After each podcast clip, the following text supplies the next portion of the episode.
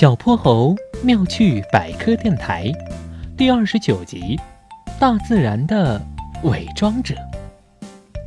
在一个阳光灿烂的周末，植物园里野蜂飞舞，花香四溢。哼哼猪在花丛中流连忘返，它在自己的脑袋上、耳朵上还有身上都插上了花花草草，仿佛自己也是一株鲜花盛开的植物。快看，兰花，一朵多么美丽的兰花啊！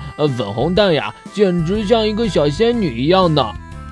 哼哼猪说着，将大鼻子伸了上去，他好想闻一闻兰花那种沁人心脾的幽香。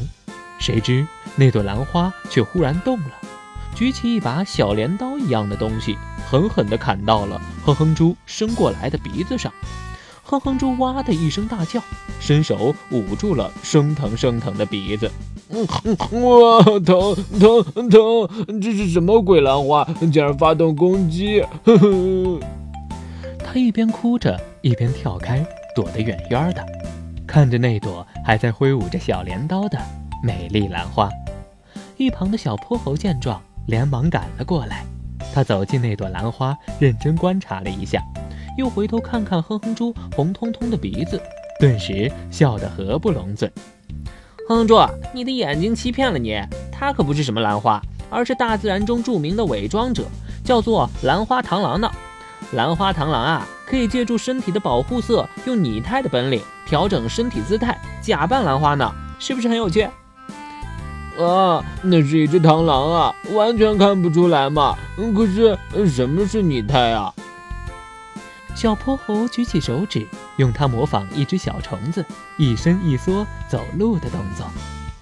拟态是动植物们的一种求生技能，在自然界里，拟态生物们为了躲避天敌、保护自己，以及捕食猎物或者繁衍后代，鬼点子可多着呢。他们会把自己伪装成另一种动物或者植物，隐藏在周围的环境里，就叫做拟态。举个例子，有一种蝴蝶叫枯叶蝶。可以把自己假扮成枯枝败叶，欺骗鸟儿不被它们啄食。有一种叫风兰的兰花，可以把花朵假扮成蜜蜂的样子，吸引它们来帮自己传粉。我还听说一种叫百变章鱼的，这种生活在海底的家伙就更神奇了。它可以模仿礁石，模仿比目鱼，模仿海蛇，模仿狮子鱼，能惟妙惟肖的模仿十几种东西呢。想不到吧？大自然里的生物可是很狡猾的哟。哼，我明白了。狡猾的小泼猴，原来你也是会拟态的家伙！哼哼，我还记得上次你打扮成妖怪的样子，把我吓得快尿裤子了。来看你往哪里逃，吃我一拳！只见哼哼猪握紧胖嘟嘟的小手，向小泼猴冲了过去。小泼猴一看，见势不妙，吐了吐舌头，撒腿就跑，一溜烟儿就不见了。